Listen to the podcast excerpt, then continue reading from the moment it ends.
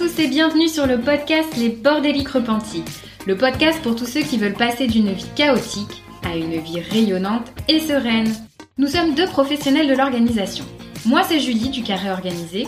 Et moi, Armel de Ranger Organisé Simplifié. Nous avons imaginé ce podcast pour accompagner tous les bordéliques à remettre de l'ordre et de l'organisation dans leur vie tant personnelle que professionnelle. Seul ou accompagné de nos invités, nous vous donnons rendez-vous deux fois par mois le dimanche à 9h pour partager dans la bonne humeur des astuces et des outils pour vous sentir bien chez vous, être plus efficace et épanoui au quotidien. Si vous voulez encourager le podcast dans son développement, n'oubliez pas de mettre un avis 5 étoiles et un commentaire si votre plateforme d'écoute le permet. Un immense merci à tous ceux qui prendront le temps de le faire.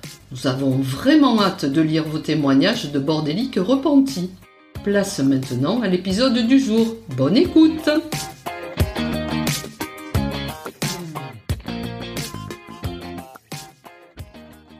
Hello cher bordélique, comment vas-tu? Est-ce qu'avec Julie nous avons bousculé ton quotidien? Est-ce que ces graines que nous semons commencent à germer? Oui. Alors cet épisode va encore t'apporter d'autres pépites pour vivre encore plus sereinement.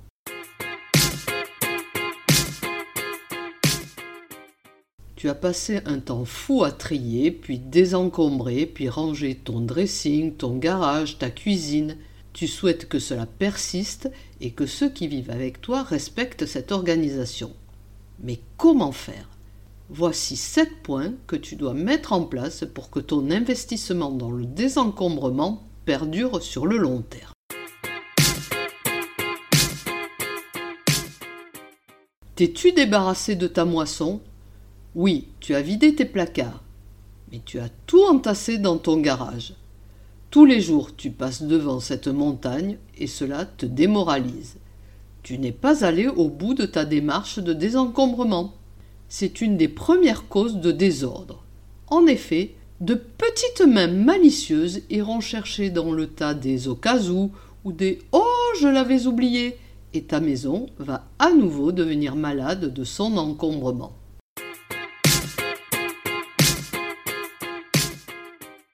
As-tu adopté l'adage un dedans, un dehors C'est une des clés principales pour que ta maison reste zen.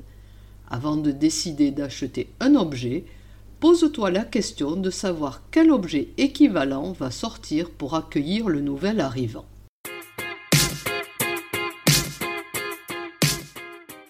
T'interroges-tu sur tes besoins avant tout achat? Au lieu de partir tête baissée en shopping, pose-toi la question de tes besoins. Est-ce que j'ai besoin d'acheter ce pantalon? À quel besoin répond cet achat? Ou ai-je envie d'acheter tout simplement ce pantalon dernier cri pour répondre à la mode du moment? Une habitude qui fonctionne très bien aussi est de ne pas acheter le jour même et de réfléchir aux raisons pour lesquelles tu souhaites détenir cet objet. La notion de besoin te permettra de faire des achats beaucoup plus réfléchis. La méthode Bisou, conceptualisée par Marie Dubois et Herveline Giraudot dans leur livre L'abus de consommation responsable rend heureux, nous y aide grandement.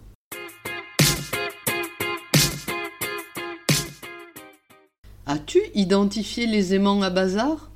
Un aimant à bazar, c'est typiquement la chaise de l'entrée, la console, la table, un coin du plan de travail de la cuisine, sur lequel machinalement on dépose tout ce que l'on a dans les mains. Là, tu as deux solutions. Soit tu poses un bel objet de décoration sur la table, une plante verte par exemple, avec un beau cache-pot. Par réflexe, on aura moins tendance à encombrer cette table pour laisser la vue dégagée. Soit chaque soir, tu institues une routine de 5 minutes tu passes en revue tous ces aimants, tu enlèves tout ce qui s'y trouve et tu le remets à sa place.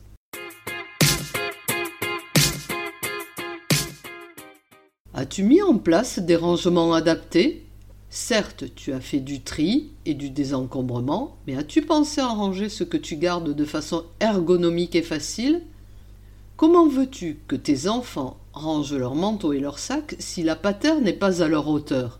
Comment veux-tu que ton plan de travail de cuisine ne se transforme pas en un monceau de papier si tu n'as pas mis en place un endroit adapté pour y déposer le courrier?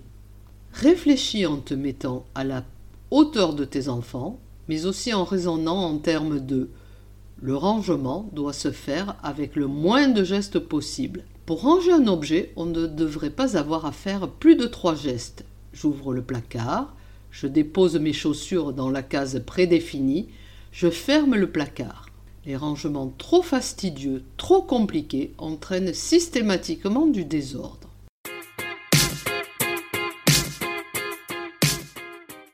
As-tu beaucoup de boîtes?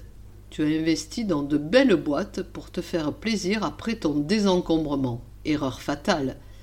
Tu vas pouvoir y cacher tout ce que tu n'as pas trié efficacement, ce que tu gardes au cas où. Chouette, c'est hors de ta vue, mais au bout d'un moment, la boîte va être pleine, tu vas courir en acheter une autre et le cercle vicieux continue. Tu n'as pas étiqueté les boîtes avec ce qu'elles contiennent ainsi que la date de l'inventaire. Le jour où tu as besoin des tenues de ski, tu vas ouvrir plusieurs boîtes, tu perdras un temps précieux et tu mettras le bazar dans plusieurs boîtes. As-tu institué un planning de désencombrement? Si tu souhaites garder un environnement zen, calme et rangé, il te faudra régulièrement faire des inspections. J'aime bien faire cela au changement de saison, soit quatre fois par an. Je consacre une demi-journée à faire le tour de la maison, j'ouvre les placards, les tiroirs et je me pose les questions suivantes. Est-ce que je me sers de cet objet? En ai-je besoin? Depuis combien de temps est-ce que je ne m'en suis pas servi? Et hop dans des cartons que je mets directement dans ma voiture pour aller les déposer, soit à la déchetterie, soit dans une ressourcerie.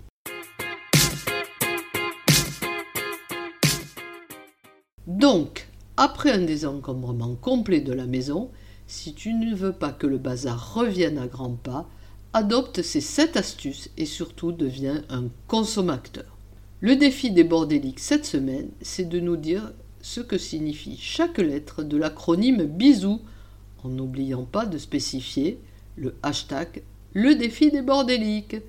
Bye bye et à très bientôt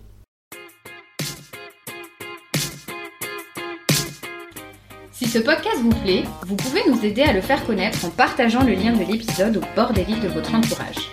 Et parce qu'on souhaite construire un podcast qui vous ressemble, on attend vos idées de sujets sur nos réseaux sociaux. Merci beaucoup d'avoir écouté jusqu'au bout. Rendez-vous pour le prochain épisode. bye. bye.